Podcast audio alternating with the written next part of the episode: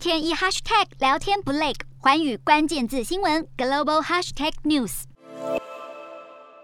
今年三月，美国拜登政府才派了特使前往密克罗尼西亚、马绍尔群岛、帛琉三个南太平洋岛国进行访问。这样的访问主要是针对了双方的联合安全协定即将到期之后的安排。这个协定当然应该会继续，而根据这个协定，这些太平洋国家岛国。他们会提供美国一些军事的设施的靠港，还有在相关的海域提供美军的军事训练。美国则投桃报李，会给这些国家一些经济的援助，还有包括及时的人道的救援等等，等于是互蒙其利。新闻也说了，拜登政府也就在这个星期要派他的国安会的亚太政策总监，还有国务院的亚太驻青率团前往南太平洋的其他岛国访问。这些岛国。包括了所罗门群岛，还有包括了斐济，以及在这些东南亚或者南太地区最大的岛国，也就是巴布亚。牛几内亚这次的访问，很多人说是剑指中国大陆，因为访问的代表团里面，除了外交的代表官员之外，也有国防的，也有国际发展的。这些的一切，很多人都认为说是因为中国大陆与所罗门群岛就在最近由双方的外交部长签署了安全架构合作协定。这只是一个架构或者框架性的协定，但是呢，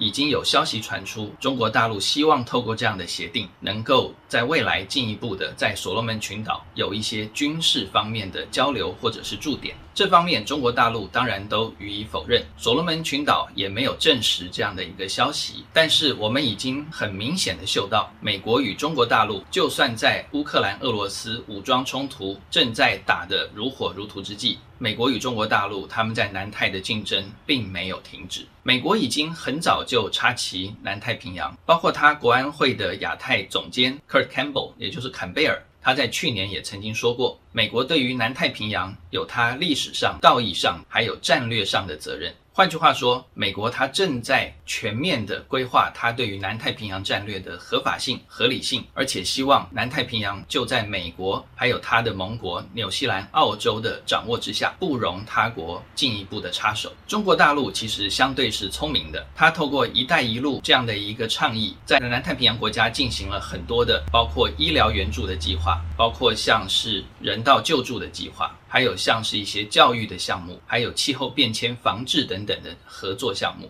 目前还看不到很明显的军事战略上的规划。但是因为美国与中国大陆战略不互信非常非常的严重，所以美国已经在南太平洋插旗了。它当然不容许北京当局在未来也一样画葫芦，从这些非安全性的合作逐渐扩展到安全性、战略性的合作。在这样的情况之下，美国自然会更加的。围堵中国大陆。我们现在看到这样的一个情况，其实必须要想到，就是说，美国在俄乌冲突之际，其实还是有不少的心力放在印太地区，而南太平洋或者太平洋岛国，确实是美国目前觉得非常棘手的一个地方。特别是当这些岛国纷纷的与中华民国断交，美国会觉得说，他在这一块会让中国大陆的势力逐渐的入侵。因为如此，美国决定要在所罗门把他的领事单位，也就是办签证、文书认证等等的单位，把它升级为大使馆。如果属实的话，这将是美国在所罗门群岛第一次设立大使馆，也是所罗门群岛这个六十五万人口左右的国家第七个外国在当地设立大使馆。当然，这个大使馆也包括了中华人民共和国的。换言之，未来在南太平洋或者太平洋岛国地区，我们应该会看到更明显、更直接的美国与中国大陆在外交、在人道合作、在影响力等等各方面的竞争。这样的竞争，当然目前不知道未来发展会怎么样，可是可以看得出来，它对于美国与中国大陆现在的战略不互信是一点帮助都没有的。Hello，大家好，我是寰宇新闻记者黄云竹。您跟我一样非常关注国际财经、政治与科技趋势吗？记得追踪寰宇关键字新闻 Podcast，以及给我们五星评级，更可以透过赞助支持我们哦。